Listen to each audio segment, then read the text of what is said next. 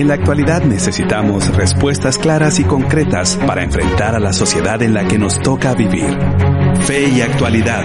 Respuestas bíblicas a los dilemas de hoy. Bienvenidos.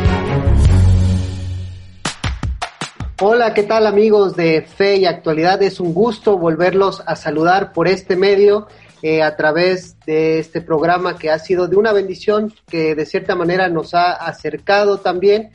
Pero bueno, también algunos ya nos trae zumbando, eh, pero esperemos que pronto ya nos podamos volver a encontrar y estar un poquito más cerca. Pero por mientras, eh, pues aquí dándole la bienvenida y recordándoles que hoy tenemos un tema muy importante que yo creo que va a ser muy espinoso como el de la vez pasada y se trata de un profeta, es un profeta que está en la Biblia, aunque no lo crean, se llama Nahum y le hemos, lo hemos subtitulado El juicio recto de Jehová. Como pueden ver, regresamos a la serie de los profetas que yo creo que ha sido de mucha bendición. Y para hablar de este tema, pues obviamente están los panelistas de casa y los que dominan los temas bíblicos. Y me estoy refiriendo al profesor Nelson, al profesor Pablo, a don David. ¿Cómo está, profe Nelson? Muy bien, gracias y contento de estar nuevamente con ustedes. Eh, había estado muy, muy ocupado las semanas anteriores, por eso eh, había estado menos presente, pero ya eh, disfrutando de este programa de hoy también. Qué bueno, es un gusto que otra vez puedan estar los tres compartiendo sus reflexiones y esperamos que sean de bendición para todos. Profe Pablo, otra vez bienvenido y saludos no, hasta los Estados Unidos que sabemos que está allá. Eh, esperamos que el, el, español todavía lo siga dominando bien para que sea un programa en español. Pero bienvenido, profe, ¿qué tal está? I'm doing very well, thank you. Mira, aquí estoy estrenando el español. Tengo el paladar hasta, hasta un poco duro porque he estado durante los últimos 10 días aquí con familia, uh, gozando en familia porque se casó nuestro hijo José uh, el sábado recién pasado. Y, bueno, estoy bromeando. De hecho, fue una, una boda bilingüe, ¿verdad? Y, yo oficié las dos partes. Fue una, una gran bendición, una alegría para nuestra familia. Pero quiero decirles que a ustedes me habían hecho falta y, los que nos acompañan en la radio, toda esta gran comunidad, uh, me ha hecho falta. Así que siento una, una alegría muy especial poder estar con ustedes en esta tarde. Qué bueno, profe, y felicidades ahí por el casamiento de su hijo y la nueva integrante a la familia, va creciendo. Y como ustedes saben, don David, bienvenido otra vez. Usted ya había estado el programa pasado y otra vez es un gusto volverlo a ver. ¿Cómo ha estado? Bueno, gracias, José. Sí, ya me siento, eh, me siento viejo dándole la bienvenida a los nuevos. Eh, Estuvimos la semana pasada ya de regreso después de un buen tiempo fuera también, Porque pero aquí estamos de, de, regreso. Sí, yo no sé, bueno, estábamos ocupados, eh, fue, fue un, un, un, tiempo muy ocupado para varios de nosotros eh, y ahora estamos un poco más, más libres, pero ahí está de nuevo de regreso la pandilla original de fe y actualidad. Solo falta Gonzalo para, para tener el, el, el cuadro completo. Así que el, el, nuevo realmente es Josué. Bienvenido, Josué. Cierto.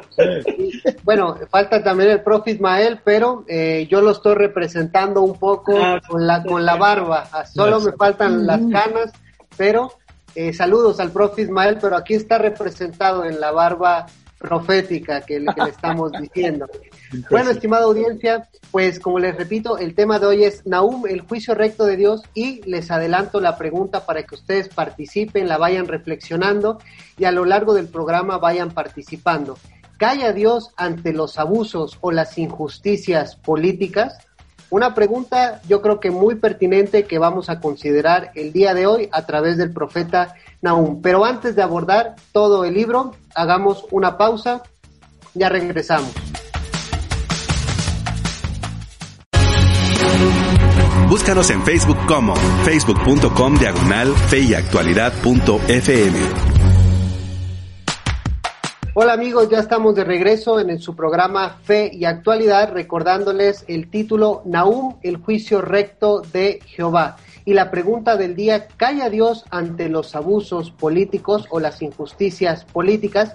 Y antes de entrar al programa, que a veces, eh, que siempre se pone muy bueno y como dicen, color de hormiga, déjenme darle los anuncios porque luego se me olvidan.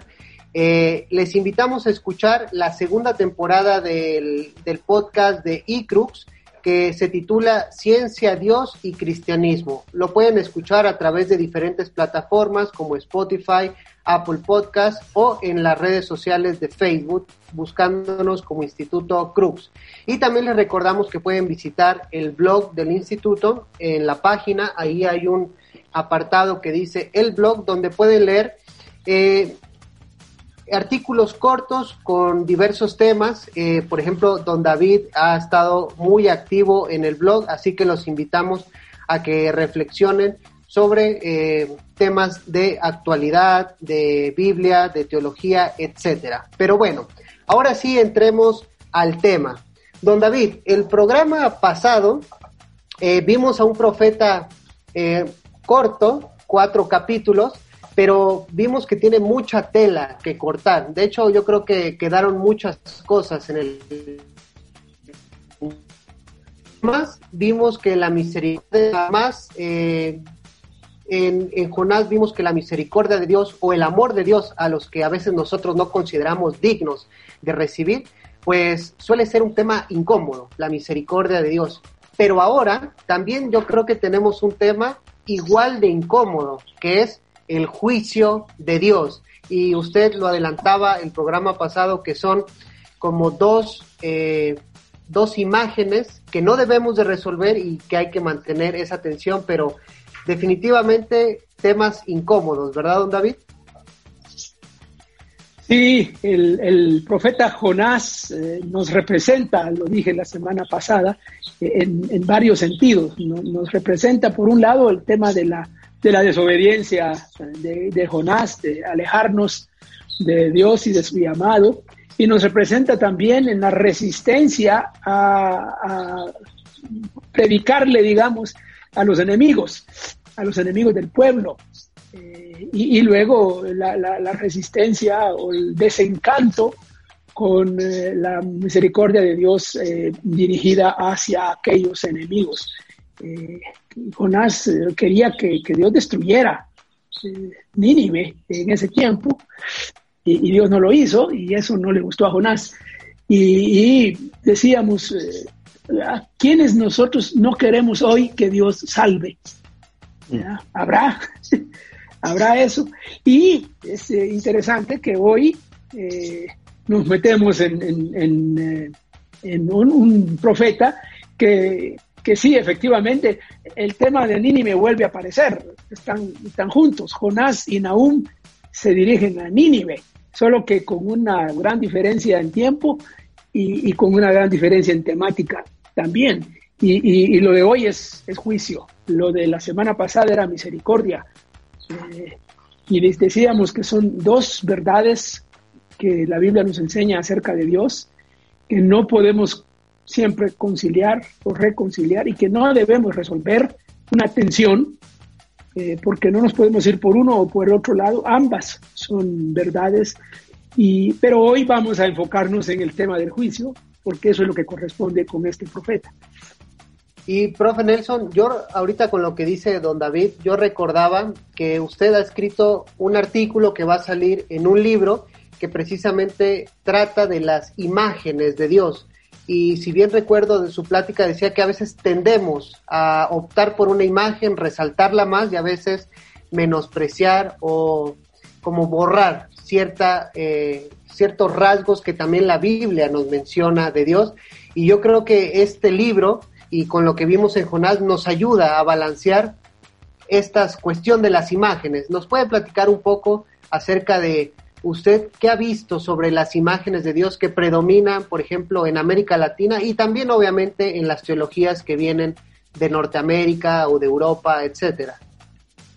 Gracias. Eh, sí, el, libro se llama Buenas Nuevas desde América Latina. estamos ya en la etapa final de edición del libro antes de, ir a la parte ya de, de, trabajo con la editorial. Pero este, el tema es cierto, um, como lo planteaste ahí, eh, a veces ideas que nos vamos formando de Dios que nacen de distintas fuentes. Eh, las escrituras son una de ellas y en nuestro entorno, eh, sobre todo nosotros pensando en América Latina, que tenemos un entorno este, religioso que, nace de, los pueblos pre-Colón, eh, que ya tienen su propia concepción de Dios y a eso se suman las imágenes importadas de ideas de Dios que vienen con los españoles y luego con eh, las olas de misioneros que nos van formando. Y eh, lo, que uno observa es que a veces termina uno formando eh, en el mundo cristiano evangélico un canon dentro del canon con estas imágenes de Dios. Y terminamos haciendo una idea de Dios por ejemplo, que es el Santa Claus, el, viejito bonachón que nos va a dar todo lo que pidamos. Eh, y si nos portamos bien, pues Santa Claus nos va a dar todo lo que pidamos. Ah, pero eh, dejamos a un lado otras imágenes de Dios como la que aparece aquí en Naum, que es el Dios que, que sí es cierto, dice los primeros versículos, Dios es lento para la ira, pero no se hace loco para parafrasearlo un poco en, nuestro lenguaje, Dios sí castiga eh, y va a hacerlo eh, de manera definitiva hacia el final de los tiempos, pero eh, esa imagen del Dios justo que, aplica su ira, su ira en el sentido de, el castigo que él había acordado para las personas que cometen pecado y en este caso pecados sociales que atentan contra la vida y ponerlo en lenguaje actual, derechos humanos de los, del resto de seres humanos que no son parte de su esfera de control político. Eh, Dios sí está atento a eso y, lo va a dejar bien en claro desde los primeros versículos. De hecho, bueno, a mí me llama mucho la atención, eh, su charla decía que usted intenta rescatar una imagen de Dios más completa y más bíblica. Y a veces precisamente en los púlpitos actuales, no, no digo en todos, pero eh, es difícil a veces encontrar que inicie una predicación como inician los primeros versículos de, de Nahum, este profe Pablo, donde es, eh, o sea, no, no empieza Dios te ama, Dios, o sea, sí está eso en también, pero Nahum empieza, como dicen aquí, va a la yugular, o sea, el Señor es un Dios celoso, Señor de la ira, de la venganza, y uno como que cuando entra al, libro, se, empieza a sentir un poco incómodo así y, de repente sigue capítulo 2, capítulo 3 y se burlarán de ti. Entonces, suele ser eh, también un tema que incomoda, profe Pablo, pero ¿usted qué opina? Es, según en su contexto, yo sé que ha estado en América Latina mucho tiempo, pero en los contextos, por ejemplo, norteamericanos, ¿cómo se maneja también estas, esta cuestión de las imágenes? Bueno, yo estuve viendo un tiempo atrás un estudio que se hizo, un estudio científico, donde hicieron una encuesta con diferentes imágenes y la pregunta que hicieron, eh, ustedes saben, cuando uno va al, ¿cómo, se llama el doctor de ojos? El optómetro. Oftalmólogo. Oftalmólogo. Oftalmólogo. Bueno, para hacerse un examen de ojos, para eh, hacerse anteojos, ¿verdad? Optometrista. Le dan opciones, mejor así o así, mejor así o así, mejor así y así, hasta que uno va encontrando el ajuste fino de su receta pues personas, las dadas, le hicieron uh, una pregunta según su entender o su parecer, o realmente según su gusto y preferencia. a Dios se parece más a esta imagen o a este, más a esta o a esta. Y le mostraron cantidad de imágenes. Mm. Pero fue uh, súper interesante ver el resultado, porque al final según los porcentajes de las respuestas que fueron eh, dando los invitados, hicieron una imagen compuesto de, según las respuestas de las personas, cómo sería la cara de Dios. Resulta que nos gusta Dios que se parezca a nosotros, ¿verdad? Y según los diferentes grupos encuestados, eh, eh, su ideal de Dios, su imagen de Dios, su preferencia de cómo debería de ser Dios, se parecía mucho a ellos. Eso también lo, hemos visto en ah, los estudios, las diferentes investigaciones que se han hecho en torno de la de Jesús histórico, gran cantidad de estos proyectaron, no solamente en el pasado, hasta la fecha, muchas veces los estudiosos y también la gente, como nosotros, proyectamos nuestros ideales sobre Jesús para crear a, nuestro parecer un Jesús que nos convence, que nos persuade, que parece que proyecta y representa bien los ideales que nosotros tenemos. Ahora, en la posmodernidad, ah, el acento recae sobre eh, la preferencia subjetiva de cada uno. Así que es algo muy común en estos días escuchar personas decir cosas como, bueno, mi Dios no es así, es asá. Mi Dios es un Dios de amor. Así que personas muy fácilmente podrían ah, rechazar eh, Nahum eh, verso 2 del capítulo 1, donde dice claramente, un Dios celoso y vengador es el Señor. Hay muchas personas que tranquilamente pueden descartar ese verso diciendo, bueno, mi Dios no es así. Sin embargo, la Biblia dice que nuestro Dios es así y hay que entender también qué significa y qué quiere decir y cómo se manifiesta en la práctica, en la historia de las naciones, en las vidas de, pueblos y de personas como nosotros, ¿verdad? Pero la Biblia dice que Dios tiene algo de celoso y tiene algo de vengar los males y las injusticias. Y, parte del programa de hoy es entender um, cómo es eso, cómo entenderlo. Um, um, algo que fue una muy mala noticia para Nínive, para los asirios, eh, ese mismo mensaje de, de, um, juicio uh, fue un gran mensaje de consuelo para el pueblo de Dios. Entonces, aún estas, estos atributos que pueden parecer más severos, uh, depende desde qué perspectiva se mira. Y de hecho, profe Don David, recordando y yendo, por ejemplo, al Nuevo Testamento, hablando de estas eh, imágenes o de cómo se ha interpretado Dios, a veces se ha puesto a Jesús como el, que ha aplacado a Dios, es decir, el que ya aplacó el juicio, aplacó la ira y Dios, Jesús solo nos habla de amor, de un Dios que derrama bendiciones, pero si recordamos el Sermón del Monte y, y, en un contexto más amplio, Mateo, usted recalcaba que el tema del juicio de Dios está presente a lo largo de Mateo. Entonces, pareciera que es un tema que sí eh, se sigue manifestando en el Nuevo Testamento, aún en la predicación de, Jesús.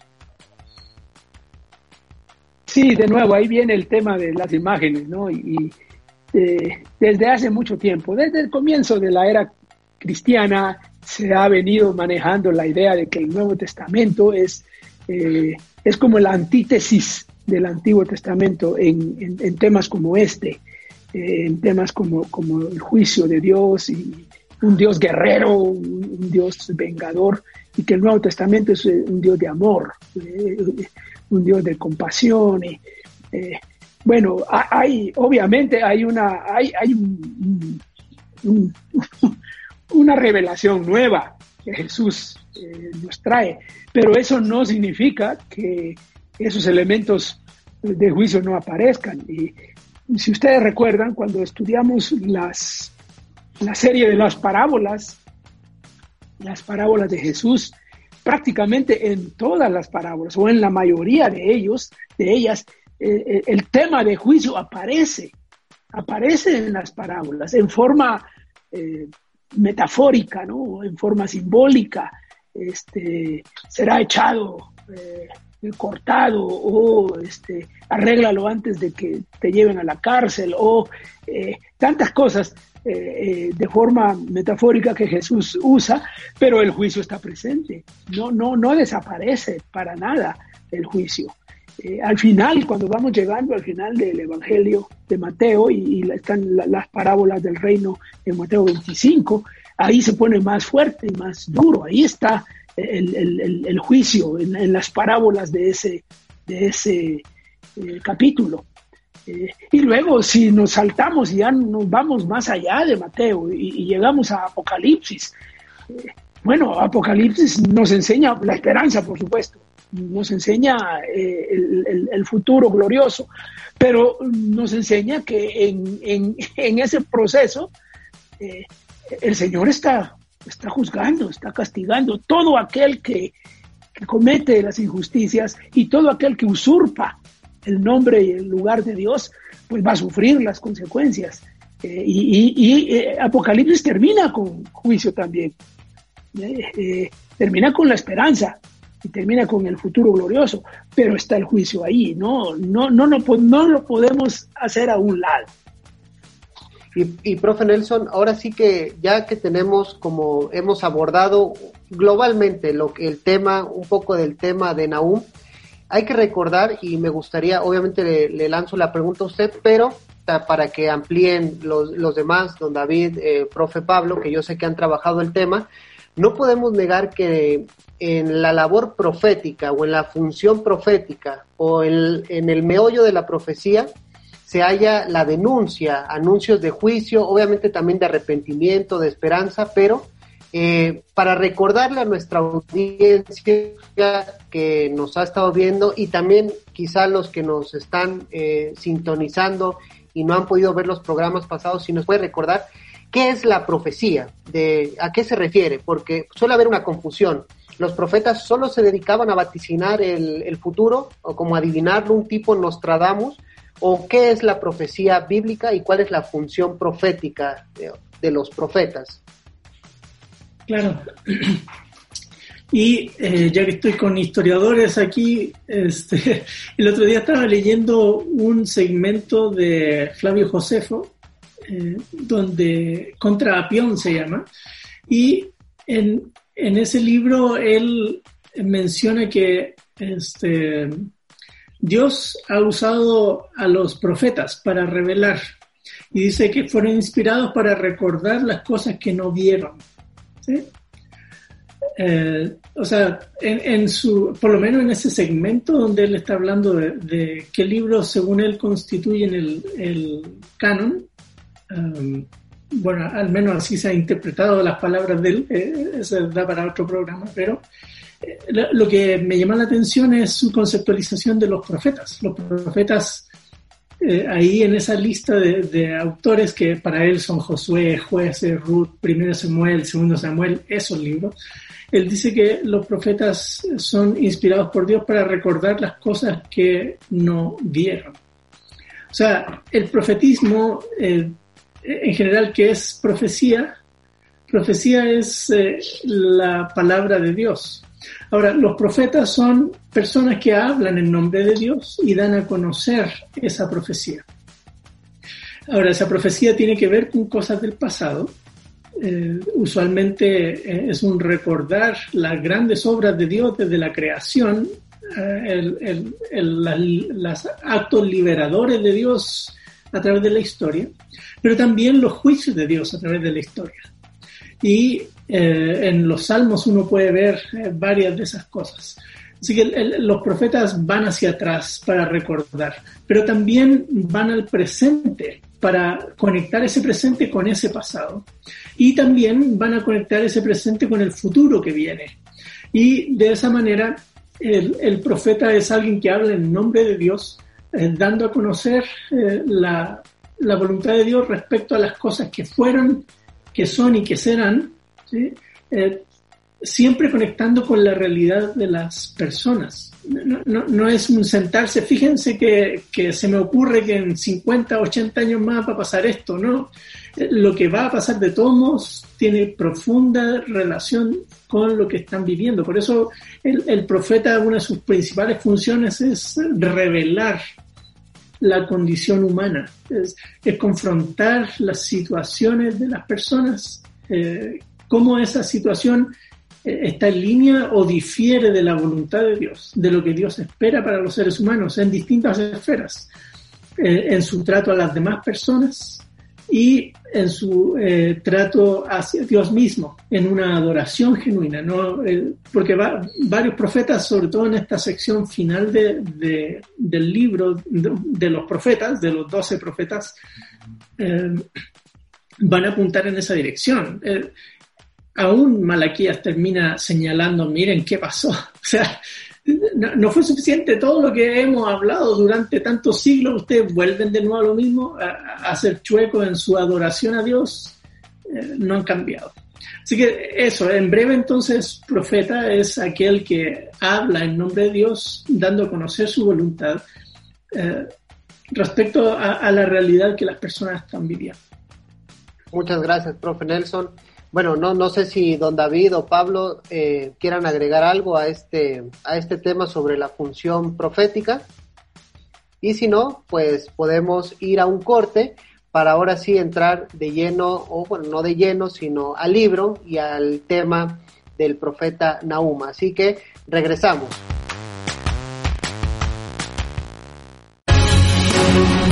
Búscanos en Facebook como facebook.com diagonal feyactualidad.fm. Hola amigos, ya estamos de regreso. esperamos que hayan podido llenar su taza de café, eh, su bote de agua o servirse una gaseosa que, siempre es rica.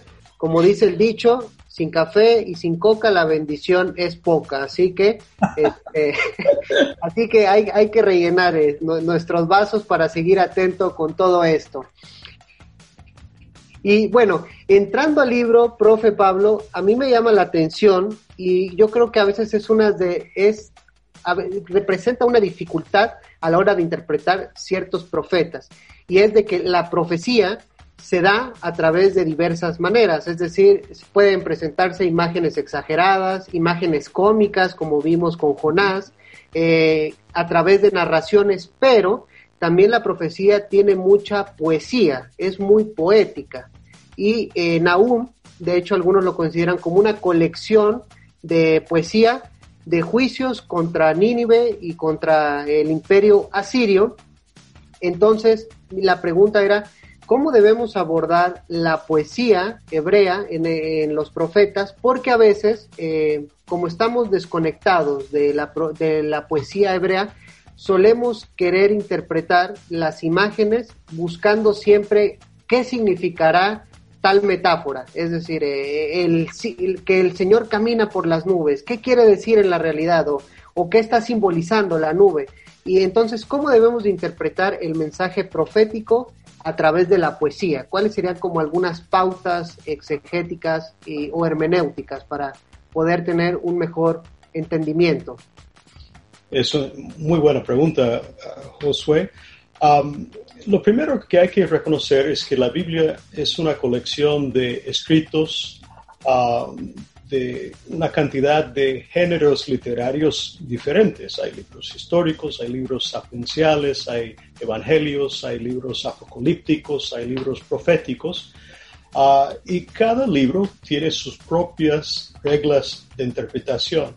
Uh, aún con los exégetas que, buscan una interpretación más literal, aún con ellos eh, deben reconocer, y, creo que muchos sí reconocen, uh, que cada género literario tiene sus propias reglas del juego. Entonces, para interpretar uh, un texto que es altamente simbólico, uh, lo que procede no es buscar la interpretación más literal, Ah, no quiere decir que, no es verdad lo que está presentando el texto, sino que hay que interpretar el texto de acuerdo a, la manera que, el género literario funciona. Entonces, una, un texto eh, profético que usa mucho simbolismo, ah, bueno, lo primero que diría es no que hay, no hay que leerlo como que si fuera el periódico. ¿sí?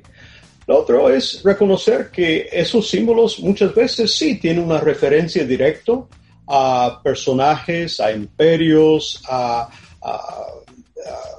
personas que eh, la audiencia originario, eh, original hubiera hecho la conexión, que nosotros no necesariamente vamos a hacer, eh, esas conexiones no van a ser tan obvias para nosotros.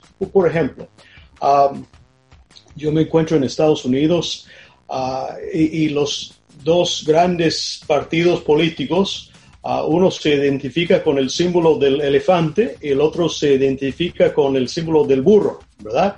Y, los que van para los republicanos saben a qué se refiere el elefante. Y los que van por los demócratas, ellos también se identifican con, ah, con, el, con el burro, ¿verdad? Y no de forma despectiva, sino que en, en el imaginario popular, no, no sé por qué y desde cuándo, pero esos animales ah, se asocian con los diferentes partidos políticos. Pues hay que reconocer también que en el imaginario de, los pueblos que recibieron ah, los escritos proféticos, que recibieron las revelaciones apocalípticas también, imágenes, símbolos eh, que pueden parecer fantásticos para nosotros, que impresionan, que asustan, ¿verdad? animales fantásticos, ¿verdad? Ah, bien podría ser, y, es el caso de que para la audiencia original, este, ellos supieron hacer conexiones que no van a ser tan obvios para nosotros. Eso no significa que no podemos llegar a entenderlo, pero debe advertirnos que la interpretación de estos textos no es tan fácil, requiere un esfuerzo, ah, requiere un esfuerzo nuestro para entender el contexto ah, literario, para entender el contexto religioso, para entender el contexto histórico y político y, muchos trasfondos, ¿verdad? Que no necesariamente saltan de la página. Pues, ah, entonces lo que quiero decir es, hay mucha riqueza por descubrir ah, de estos eh, textos proféticos y hay muchas cosas que podemos descubrir a través de un exégesis serio que toma en, que toma en cuenta las reglas propias de los géneros literarios. pero también aquí hay cosas ocultas. No necesariamente vamos a llegar a entender a cabalidad todos los detalles y todos los detalles más mínimos del cuadro profético, ¿verdad? Que muchas veces para nosotros eh, los evangélicos eso ha sido una fascinación, ¿verdad? Y, hasta una jactancia a las personas que pretenden saber hasta los detalles más mínimos de, del porvenir, ¿verdad? Lo que yo diría, eh, en resumen, es que son textos que hay que acercarnos con una buena cota de, reverencia, temor y humildad, conociendo que Dios ha hablado y hay, hay, que esforzarnos para entender qué dijo y por qué lo dijo y a quién lo dijo y qué aplicación puede tener para nuestro bien. Ah, pero también ah, entender que estos textos ah, requieren esfuerzo, trabajo exegético, especialmente un texto altamente simbólico, Ah, no se vale leerlo como que si fuera la prensa libre. Con lo que decía me hace recordar algunas palabras del el gran filósofo del siglo XX, Paul Ricoeur, que decía que el símbolo da que pensar y a veces lo que no podemos expresar a través de cierta narrativa, lo tenemos que expresar a través de símbolos porque siempre da que pensar y nos lleva más allá de lo literal. Les recordamos que estamos con el profeta Nahum, subtitulado El juicio recto de Jehová, y la pregunta del día para que ustedes participan, participen, calla Dios ante los abusos políticos. Y don David, ahora sí para entrar al tema. Nahum, ¿qué sabemos de Nahum, si es que sabemos algo del profeta Nahum, y cuál es el contexto eh, que está escribiendo este profeta? Es decir, hablamos de Nínive, hablamos de Asiria, eh, recordaba una vez una, un, un, comentario del profe Nelson que decía, recuerden que es Asiria, no Siria, que a veces hay cierta confusión, que creo que le dijo un maestro, ¿no? Que, que había que recordar la diferencia entre Asiria y Siria. Entonces, estamos hablando de Asiria, de Nínive, y eh, también parece ser que está representado Babilonia en la, en, como agente que va a hacer caer pero ¿cuál es el contexto en general del profeta Nahum para ubicarnos en, el escrito? Bueno, sí, eh, Nahum, no, sé, no sabemos de Nahum mayor cosa. Eh, realmente se identifica en el, en el libro como eh, originario de un, de un, pueblito. Eso es todo lo que sabemos. Eh, Elcos, es todo lo que se dice. También sabemos que su nombre significa consolador o compasivo. Y allá ese nombre es paradójico, eh, porque lo que él va a hablar eh, no es tan compasivo y tan consolador. Eh, bueno, sería consolador para el pueblo el que sufre. De, Israel, para el que sufre es consolador. Esto es prácticamente todo lo que sabemos de, de Nahum. lo podemos ubicar este, en el tiempo, más o menos, con, alguna exactitud, se le puede ubicar en el siglo VII antes de Cristo.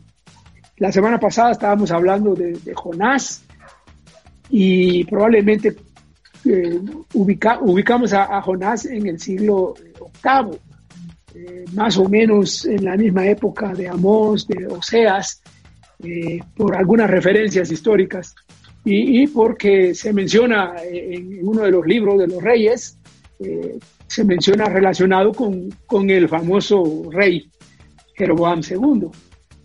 En el caso de Nahum no tenemos esa información, pero por las referencias, por la inminencia de la caída de Nínive, podemos eh, ubicarlo en el siglo VII. Eh, Parece ser que es más o menos en la época de auge del imperio asirio y que las palabras de Nahum eh, suenan eh, como fuera de lugar porque se están dirigiendo justamente cuando Asiria está en su apogeo. ¿eh? claro, no por mucho tiempo, porque la caída de Asiria venía relativamente rápido al, al, finalizar el siglo VII. Entonces, eh, podría ser contemporáneo de algunos otros profetas, eh, probablemente contemporáneo de Jeremías, que Jeremías tuvo un ministerio extenso, muy largo, que incluía el siglo VII y el siglo VI, y, probablemente contemporáneo de algunos otros profetas, que algunos piensan que, fue contemporáneo de Habacuc y por eso van juntos eh, los libros, eh, es, no sé, es, es, improbable que haya sido exactamente contemporáneo de Habacuc, que Habacuc parece referirse al siguiente imperio, el de los caldeos y los babilonios, eh, que viene tiempo después, eh, décadas después. así que eso, es lo que, lo que tenemos. si, si uno estuviera eh, viendo el cuadro panorámico global, así macro eh, geopolítico, uno diría que Nahum es una voz insignificante hablando de la caída de un imperio poderoso en su apogeo. Pero en el pueblo de Israel, uno eh, escucharía este mensaje con cierta atención de hecho, Nahum no está en Nínive diciendo este mensaje. Nahum está en, su propio territorio hablándole a su propia gente acerca de Nínive, a diferencia de Jonás, que él sí se fue para allá. Es una profecía contra Nínive, pero eh, dicha al pueblo, al pueblo de Dios, mm. que eso hace una diferencia. Y, ahí hay una de las lecciones importantes que tenía que ver con cómo este pueblo va eh, asimilando este mensaje. Eh, si los ninivitas estuvieran escuchando el mensaje de Nahum, los ninivitas se burlarían. Dirían, este es un loco, ¿qué, le pasa? Eh, los israelitas le oirían este mensaje y le pondrían más atención. Dirían, esto es lo que, ojalá sí, así sí, Bueno, profe Nelson, con lo que está diciendo eh, don David, ya el capítulo 1 nos puede hacer o lo podemos mirar desde otra perspectiva. Como usted decía, el anuncio de juicio, pues para el malvado representa algo malo. Dios va a venir, me va a castigar, pero si los que están escuchando es el pueblo de Israel, este anuncio de juicio, porque si bien me estoy ubicando en la historia, Nínive fue uno de los imperios más violentos, sangrientos y enemigo de, bueno, de hecho destruyó el pueblo del norte o lo llevó al exilio.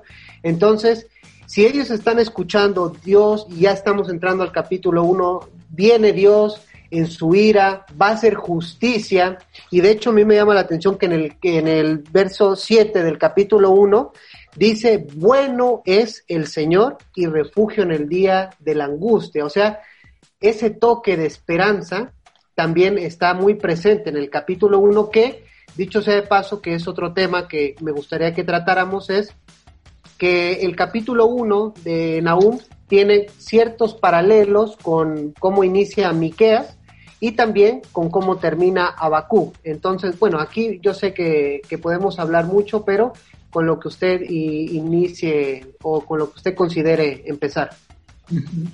Sí, planteaste hilos conductores para océanos. Ah, ah, hay varios temas que, tocaste que son sumamente importantes. Eh, fíjense que al final del capítulo 1, Nahum empieza con un texto que luego Pablo va a retrabajar y reinterpretar. Eh, aquí sobre los montes, los pies de los que traen buenas nuevas de salvación, anuncian paz. Y es, es paz. Está en Isaías también. Así es. Es en Isaías 52, sí. Sí. Y la discusión exegética es quién toma de quién. Eh, si es el trito Isaías que está retrabajando los temas de, de Nahum o es Nahum que toma las palabras de, y las extrapola. Pero independiente de esa discusión, el concepto de, anunciar buenas nuevas para el Antiguo Testamento tiene siempre los dos componentes que decía Don David hace un rato que no hay que separar. Uno es la vindicación de los justos y el castigo de los impíos.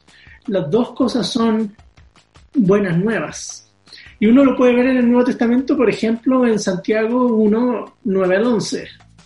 Eh, dice, el hermano de humilde condición, gloríese en su exaltación, pero el rico en su humillación, porque pasará como la flor del campo que se seca, etcétera, citando palabras de Isaías. Ahí uno puede ver la doble función de la buena nueva. La buena nueva es buena nueva para el que oye, para el que se acerca a Dios, para el que se arrepiente. Y eh, es una mala noticia para el que no quiere arrepentirse. Porque no hay, eh, o sea, Dios no, no es que le deja a uno escoger y, si escoge bien, si no, está bien también.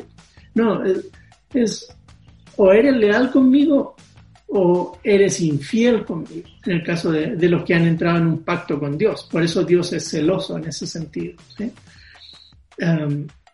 Así que por eso el capítulo 1 de, de Nahum es un texto que exalta a ese Dios creador que tiene control sobre la naturaleza, que no hay ser humano que pueda resistirle y cuando él dice, se me acabó la paciencia, voy a ejecutar mis juicios que había dicho que, voy a, que iba a ejecutar, Dios tiene todo el poder para hacerlo, pero siempre actúa en su justicia. No, no, es un Dios caprichoso como esos dioses de, de, los panteones de esos pueblos aledaños a Israel. Dios es un Dios justo y consecuente con lo que él afirma. Así que esa parte es importante. La otra que mencionaste tú, que también es importante, es la lectura canónica de, de Nahum. Cada profeta eh, es, eh, fue hijo de su época y, y profetizó en su momento, en su lugar. Pero por alguna razón, que no sabemos exactamente qué ni cuándo, pero yo me atrevería a decir que por ahí por el siglo V antes de Cristo, siglo IV, estos libros llamados los profetas menores comenzaron a circular en un solo rollo. Y en el mundo judío, ya uno lo ve en, la introducción de Ben Sira, por ejemplo, o eh, como acabo de mencionar en el caso de, este, Flavio Josefo, ellos describen a los profetas menores como el libro de los doce profetas. O los doce profetas, un libro. Así dice Atanasio en su lista en el siglo IV, hablando de los libros del Antiguo Testamento, él dice, y los doce profetas, un libro.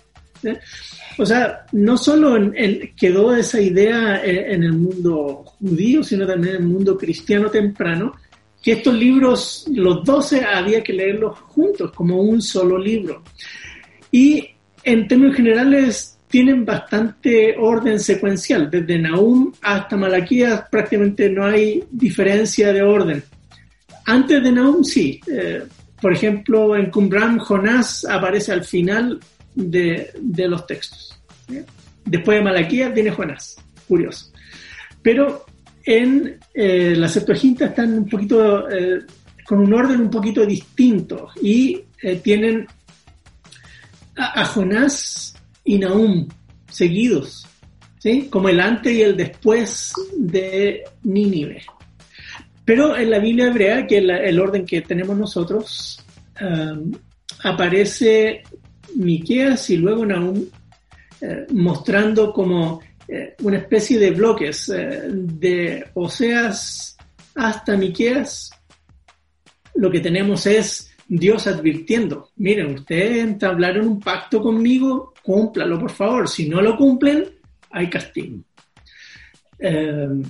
luego con Nahum, la cosa aún Habacuc Sofonías, les había dicho que iba a haber castigo, pues hay castigo. Pero a algunos se les pasó la mano, así que aquí van las correcciones. Por eso eh, Nahum y Habacuc hablan de los dos grandes siervos de Dios usados para castigar a su pueblo, eh, tanto al norte como al sur, pero que se les pasó la mano, entonces Dios los va a castigar a ellos también. Y Sofonías un poco la misma cosa con Israel para, para llamarle la atención. Y eh, los últimos son libros de, total esperanza. Miren, a pesar del castigo, hay esperanza. Y la esperanza es lo último que se pierde, diríamos nosotros ahora. Ah, pero más o menos ese es el orden macro de estos libros. Así que Nahum está justo como en el medio, donde eh, está advirtiendo no solo a, Nínive, y, los que leen el, texto en el siglo IV ya no están pensando en Nínive porque hace 4, 5, eh, 400, 500 años que desapareció Nínive. Para ellos en su mente ya no existe. Es como un mito de algo que existía que se llamó Nínive. Existe la ciudad porque eh, sigue teniendo importancia en, el imperio griego también, eh, pero el, tema es que ah, la gente debe seguir prestando atención. Es el mismo Dios, Dios no ha cambiado. Y los pecados que le señala a Siria son pecados que también van a eh, seguir eh, detrás. Eh, no solo la nación de Asiria ha sido una nación opresora e injusta, lo fue después Babilonia y lo fue Persia quizá un poco menos respecto a Israel, y finalmente eh, Grecia. Eh, y en, la época del Nuevo Testamento va a ser Roma. Pero eh, el tema es, es, el mismo, como yo lector me acerco al texto y, leo estos mensajes de, de condena, de, juicio contra una nación que ha sido injusta. Y capítulo 1 nos va a mostrar eso y capítulos 2 y 3 pues entra de lleno a describir las metáforas que planteaste tú, mostrando a ese, a ese reino arrogante que lo dibuja como un león, ¿sí? como eh, Pablo mencionaba hace un rato, un león que se quedó sin dientes porque este, no es capaz de frenar a los babilonios que van a ser los que los van a destruir. Mm. Bueno, estimado audiencia, como ven, el tema da, hay tela para poder cortar, aquí podríamos poner eh, de estas modatelas, o, hay muchos, hay mucho que, que hablar, pero tenemos que hacer una pausa para, dentro de todo este ambiente, escuchar las noticias positivas y ya regresamos para seguir platicando sobre Nahum y el juicio recto de Dios. Noticias positivas. Sociedad. Se pone en marcha la plataforma PIN Parental. Dicha plataforma apoya la implantación del permiso paterno para cualquier actividad escolar que implique la impartición de un contenido ideológico. Entre las primeras impulsoras de la plataforma se encuentran tres entidades evangélicas, Remar, Coinonía Madrid y Con mis hijos no te metas España. La plataforma asesorará a los padres sobre la tramitación del PIN parental. Esto significa la exigencia al colegio de avisar con antelación de contenidos controvertidos contra los derechos paternos y facilitar que estos puedan evitarse. Cultura. La Reina Valera 2020 responde a las necesidades y retos de nuestro tiempo en un castellano ágil y respetuoso, con el legado de la Biblia más preciada por el pueblo evangélico, Sociedad Bíblica presentó este sábado la Reina Valera 2020. Ha sido fruto del trabajo de un equipo multidisciplinar que durante muchos años y con especial dedicación en el último lustro han desarrollado su labor con un objetivo, que el lector pueda encontrar una Biblia comprensible y amena y a la vez deje el sabor clásico de la Biblia del oso, cuya primera edición se publicó hace casi 500 años en Basilea. Y estas fueron las noticias positivas. Búscanos en Facebook como facebook.com diagonal Estimados amigos, ya estamos de regreso con el tema que está color de hormiga, Nahum, el juicio recto de Dios y la pregunta del día que se la recuerdo es, ¿calla Dios ante los abusos políticos? Y bueno, el profe Nelson yo creo que introdujo un tema sumamente importante al abordar no solo Nahum, sino otros profetas, porque cuando nosotros leemos a los profetas, profe Pablo, obviamente estamos leyendo cosas que ya pasaron, pero no los tenemos que leer solamente como una historia de mira lo que hizo Dios antes, sino eso nos debe de llevar a tener una actitud y una respuesta ante lo que Dios nos ha revelado a través de los profetas. Y de hecho, eh, algunos hablando sobre Nahum dicen que el capítulo 1, 2 eh, y 3 narra así eh, muy pues gráfico la caída pero en el capítulo 1 dicen que realmente la caída de Nínive es un ejemplo de cómo Dios trabaja en cada época, en cada historia, es decir, Él no se calla ante las injusticias que se le hacen al inocente, como le dice en 3.1 que a, a Siria hay de la ciudad sedienta de sangre, repleta de mentira, insaciable de su rapiña, es decir, nosotros, Asiria no es el único que ha actuado así, sino todavía vemos eh, pues, imperios o gobiernos construyendo sobre la sangre de los inocentes. Y yo creo que Nahum es un llamado fuerte, una denuncia y también un tema de esperanza que a nosotros nos dice Dios se fija en las injusticias, no deja sin castigo. Y bueno, en Apocalipsis podríamos hablar también mucho de eso, pero yo creo que es algo digno de, rescatar de que Dios no cambia y tenemos que leer estos mensajes de, con, los mismos ojos que lo leyeron los israelitas. Es decir, Dios está atento y siempre eh, castigará las injusticias que se hacen al inocente. Es así, Josué. Y, volviendo a esa palabra que nosotros subrayamos al principio del programa, cuando Nahum y, otros textos bíblicos hablan de Dios como un Dios vengador, no están hablando de un Dios eh, malicioso, caprichoso, que amanece de malas y para ver quién castiga. Ah, la palabra hebrea, eh, y, si estuviera Ismael aquí con nosotros, podría darnos todo el trasfondo ah, lingüístico, pero la palabra hebrea que está detrás de la palabra que uh, Nahum usa para eh, describir ese Dios que, venga, que es vengador, tiene que ver con restaurar una justicia que ha sido quebrantada, uh, de poner las cosas en su lugar. O sea, eh, es, es tomar acciones decisivas para restaurar el derecho eh, que ha sido violentado y, no lo expreses solamente como principio, como un atributo abstracto que solamente vive en la página de, un libro, o, como parte de un discurso, sino que eso es ah, un atributo que caracteriza la manera que Dios se mueve en la historia, en la historia de, las, ah, de, los pueblos, eh, y no solamente en el pasado, e, en el presente y en el futuro. nuestro Dios ve y le importa las cosas que pasan. A veces yo veo cosas que me, dan pena, pero no está fuera de mi poder cambiar las cosas, ¿verdad? Ah, yo veo cosas que me dan lástima y quisiera intervenir y, no está dentro de mi alcance hacerlo. Lo que los profetas nos aseguran es que a Dios no se le escapa ni uno. Tarde o temprano ah, pondrá las cosas en su lugar. Tarde o temprano, los que se revelan como enemigos de Dios serán castigados. Ah, y, lo que encontramos, eh, hemos venido comparando el mensaje de los profetas y tratando de compaginar sus ministerios, los que estuvieron antes y durante, después del exilio, los que hablaron a Judá, los que hablaron a Israel, los que se dirigieron hacia diferentes eh, enemigos del pueblo de Dios, ah, incluyendo en algún momento los abusos del mismo pueblo de Dios en, contra de, su Dios.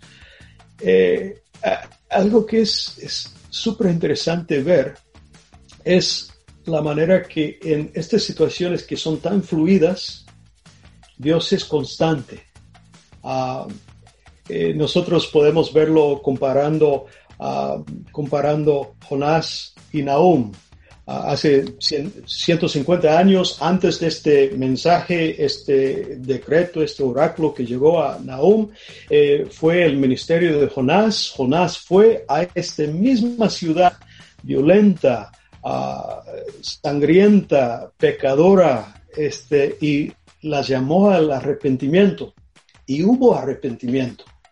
Y Dios intervino con misericordia en, ese, en esa situación.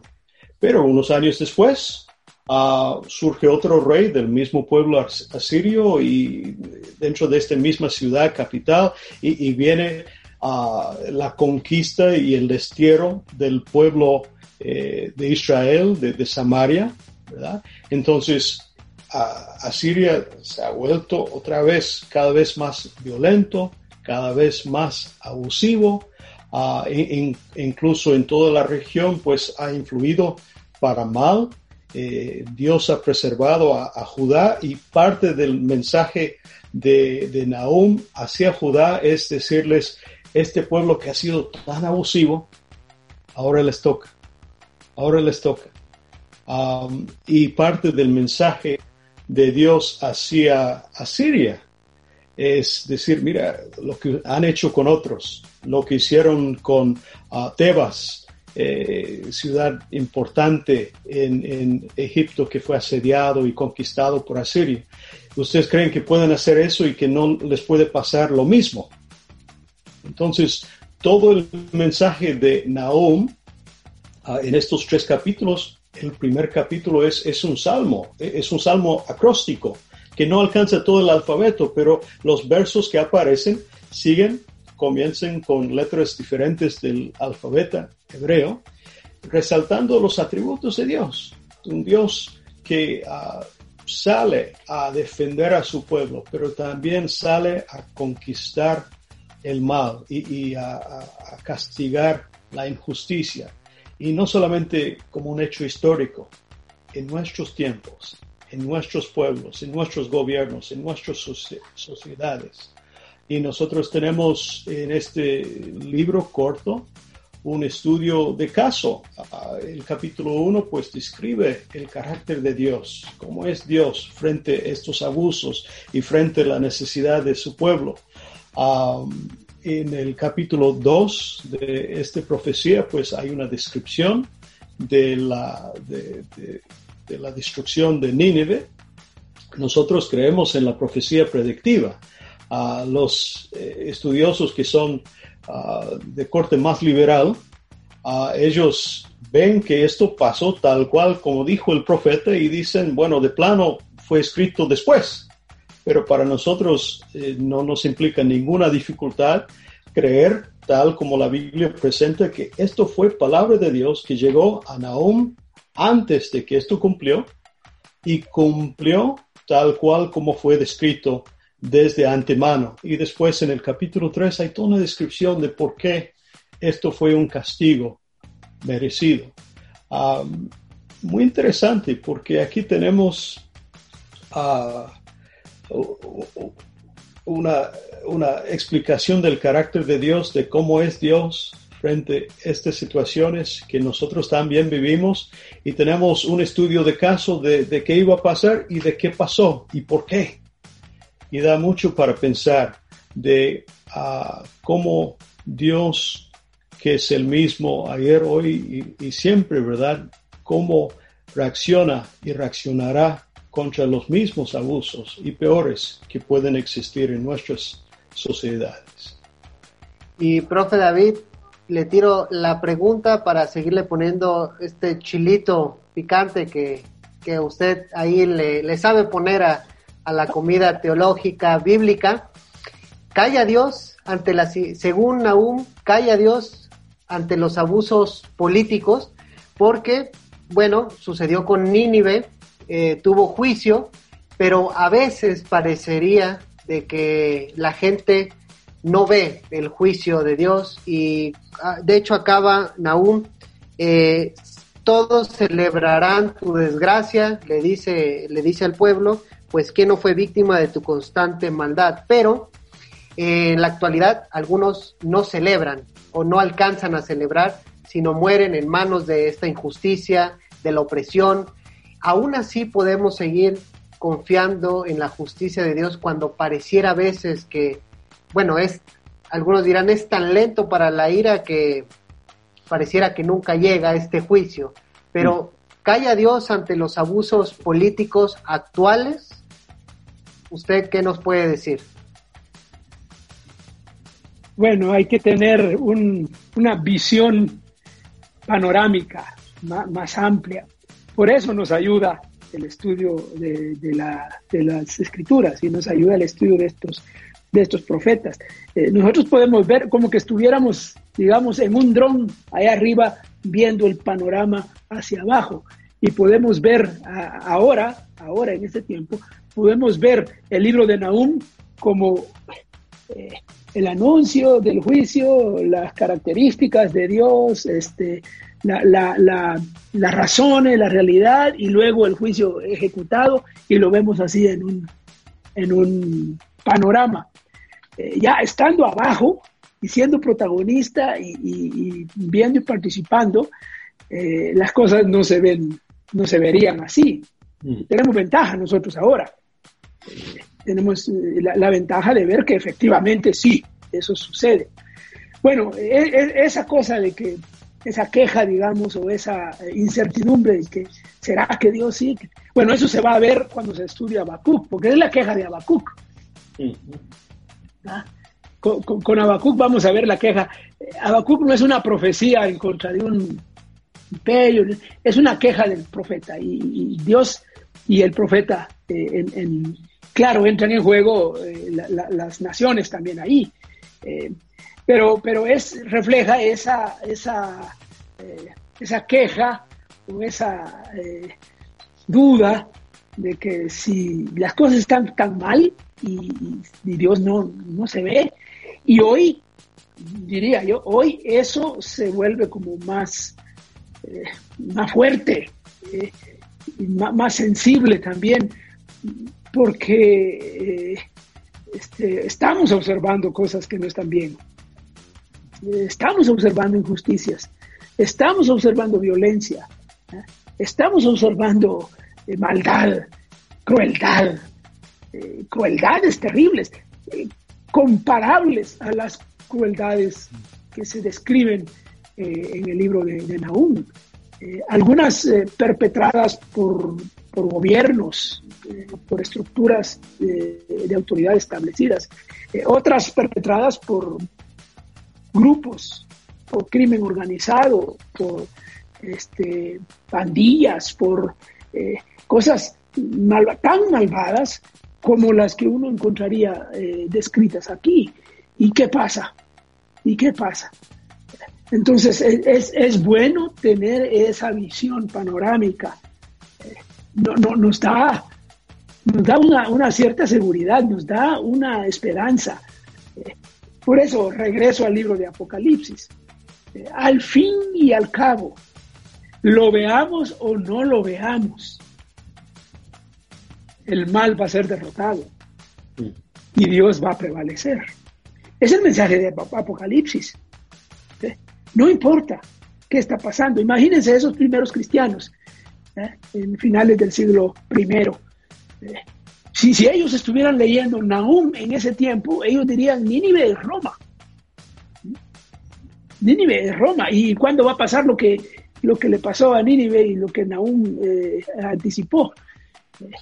Pero leerían el Apocalipsis o lo escucharían igual, pensando, ah, esto, Roma va a caer y Roma va a ser destruida, pero Roma duró cuatro siglos más. No, no, no, cayó al, mes siguiente, al año siguiente, a los diez años siguientes.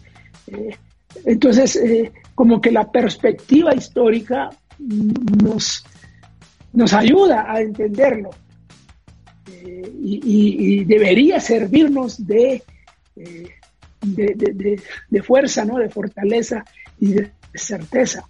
Eh, aunque es innegable que uno puede desesperarse, puede desanimarse, puede incluso enojarse porque Dios no interviene ahora. Lo hará, sabemos que lo hará. Y profe Nelson, bueno, ya nos quedan pocos minutos, pero yo creo que una pregunta que nos debemos de hacer es, ¿cómo podemos recuperar este mensaje profético en nuestros sermones, en nuestras interpretaciones en el día de hoy? Porque, bueno, como decía el profe David, la opresión, las injusticias siguen, siguen al día de hoy y yo creo que Nahum es de esos libros que en vez de esconderlos o decir, bueno, es un libro un poco difícil, sino lo tenemos que recuperar. ¿Cómo poder recuperar este mensaje de esperanza para los que creen en Dios, confían en Dios, pero también un mensaje pues de juicio para aquellos malvados? Ah, es una buena pregunta. Mira, yo creo que este, como dice un David, hay que aprender a, mirar con perspectiva más, eh, más de largo plazo y no inmediatista que, que nos suele pasar hoy en nuestra manera postmoderna de queremos todo instantáneo. pero eso pensando en yo quiero que Dios obre justicia contra esta nación o aquella nación que, está actuando contra nosotros. Imagínense cómo se sentirían cristianos eh, en, en no, ¿cómo es? No es Rumania, es eh, Croacia, eh, no, se me fue el, país ahora, Georgia, cuando invadió Crimea y, y este, capturó toda esa zona, cristianos que viven en esos lugares, ¿cómo verían esas injusticias? O lo que está pasando ahora entre Azerbaiyán y, este, ¿quién es el otro país? Eh, Armenia. Armenia. Ahí además hay una tensión eh, religiosa porque los armenios son cristianos y Azerbaiyán probablemente haya predominio musulmán en la zona. Entonces eh, empieza uno a preguntarse qué pasa con el mundo de hoy. Eh, ¿Qué pasa con, las dictaduras, como pasa con Venezuela ahora, ¿no? Este, y los cristianos sufriendo ahí en, medio de esas circunstancias. O con otros que no usan eh, las armas necesariamente, pero sí el control económico, como prohibiendo TikTok al otro imperio, ¿no? Este, ah, ¿Dios está mirando esas cosas también o no? Este, claro, pero Dios actúa en su tiempo y en sus planes. La, otra cosa que, para nosotros es importante, si a Dios le preocupan esas cosas, ¿cómo voy a vivir yo y mi comunidad? Eh, si esas cosas son importantes para Dios, ¿qué significa para nosotros como comunidad? ¿Cómo vamos a vivir la ética del reino? Eh, tenemos que vivirlo a la luz de la denuncia profética, corregirnos a nosotros con la esperanza de que Dios va a castigarnos a ellos también. Eso es muy importante también, no solo quedarnos en el mensaje, sino también en la acción de qué nos impulsa eh, a hacer. El, es decir, si Dios se preocupa por el necesitado, pues también nosotros debemos eh, preocuparnos. Somos de cierta manera una extensión del amor, del mensaje de Dios en el mundo actual. Y bueno, el tiempo ha pasado rapidísimo. Profe Pablo, eh, reflexiones finales, desafíos finales, por favor, de sobre Nahum. Mira, la razón por que estamos aquí hablando hoy de Nahum es porque las palabras que él compartió fueron de verdad palabras que Dios le dio y llegaron a cumplirse al pie de la letra. Imagínense, eh, Nahum, un profeta que hasta nosotros que somos sus amigos los llamamos menor, dirigiéndose a un pueblo aparentemente insignificante, con un mensaje de denuncia y de juicio sobre un gran imperio que en el momento ni se enteró. Pero nosotros estamos aquí hablando de este mensaje porque sabemos desde la perspectiva histórica que tenemos, mirando hacia atrás, que lo que Dios dijo que iba a hacer, lo hizo. Y, es, es cierto lo que dice David. Muchas veces a nivel de calle, uno no logra discernir dónde está Dios en medio de todo lo que uno vive y sufre y lo que uno ve, ¿verdad?